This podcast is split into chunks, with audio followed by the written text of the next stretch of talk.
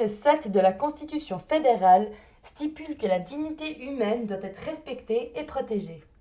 De plus, l'article 8, alinéa 2 de cette même Constitution, soutient que nul ne doit subir de discrimination du fait notamment de son origine, de sa race, de son sexe, de son âge, de sa langue, de sa situation sociale, de son mode de vie, de ses convictions religieuses, philosophiques ou politiques, ni du fait d'une déficience corporelle, mentale ou physique.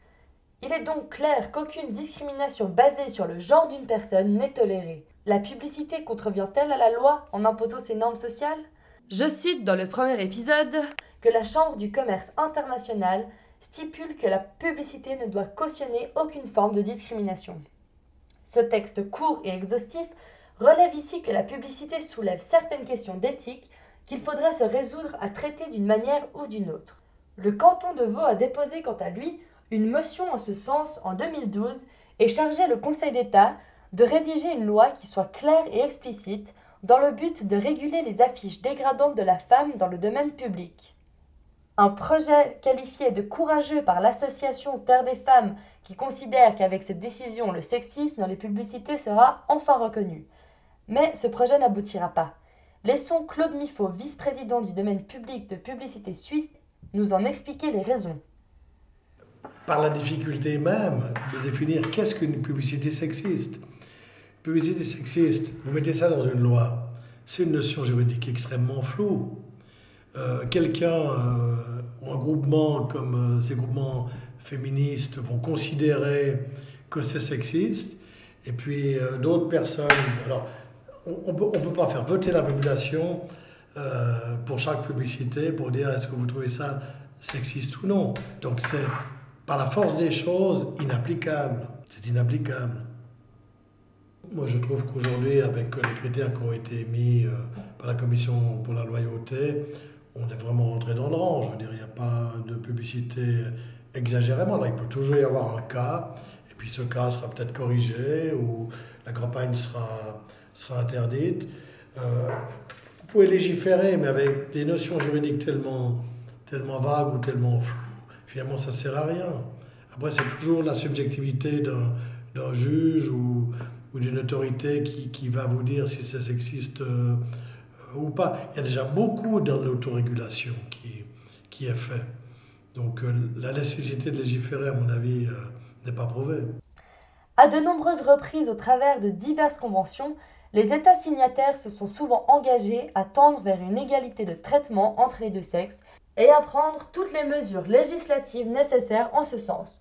Malheureusement, le débat du sexisme publicitaire est présent depuis les années 70 déjà et aucune loi véritable n'a été votée et appliquée à ce jour.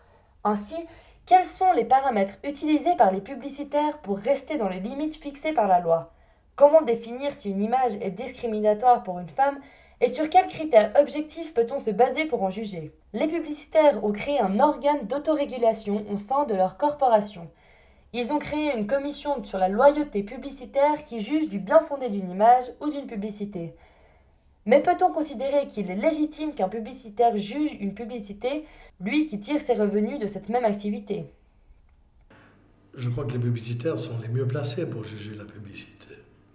Parce que si vous demandez pour une publicité précise à la population, ou si vous faites un sondage, vous aurez autant de réponses que de personnes différentes.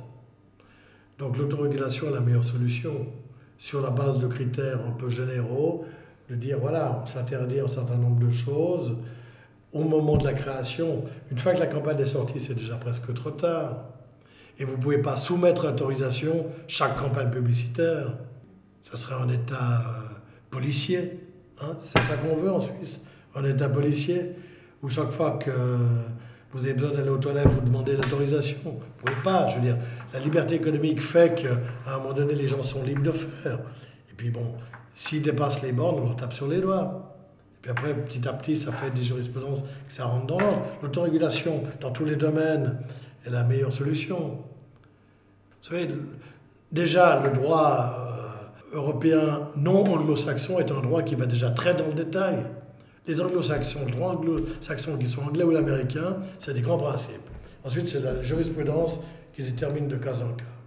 Vous ne pouvez pas régler tout dans le détail. Vous n'y arrivez jamais Et vous pouvez voir des bibliothèques de lois euh, que les gens ne connaissent pas et, qui sont finalement inapplicables. Une commission pour la loyauté Mhm. qui, qui fixe, décide si oui ou non la la Ouais, campagne. en publicité Lauterkeitskommission en allemand, Mhm.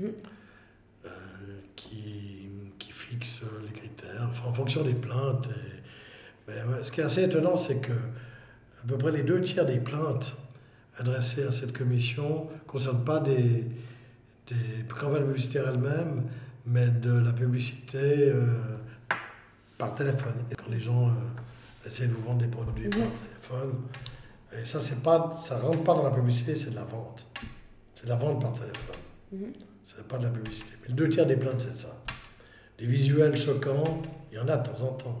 Des gens qui disent, ensuite la publicité, euh, la commission, elle rend sa décision, elle, dit oui, elle dit non. Ça n'a pas d'effet contraignant. Simplement, ça donne une indication à la branche et aux agences créatives et aux donneurs d'ordre, qui sont les clients, dans quelle direction on peut aller ou il ne faudrait pas aller. Et, et cette commission a finalement euh, infléchi quand même la création publicitaire, elle a eu un effet.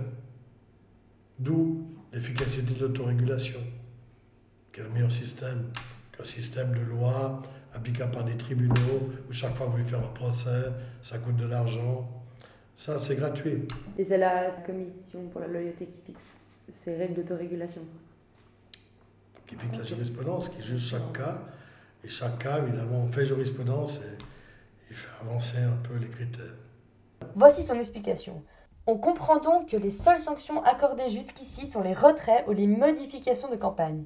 Loin de dissuader les publicitaires qui, à la moindre occasion, invoquent l'article 17 alinéa 2 de la Constitution fédérale, la censure est interdite.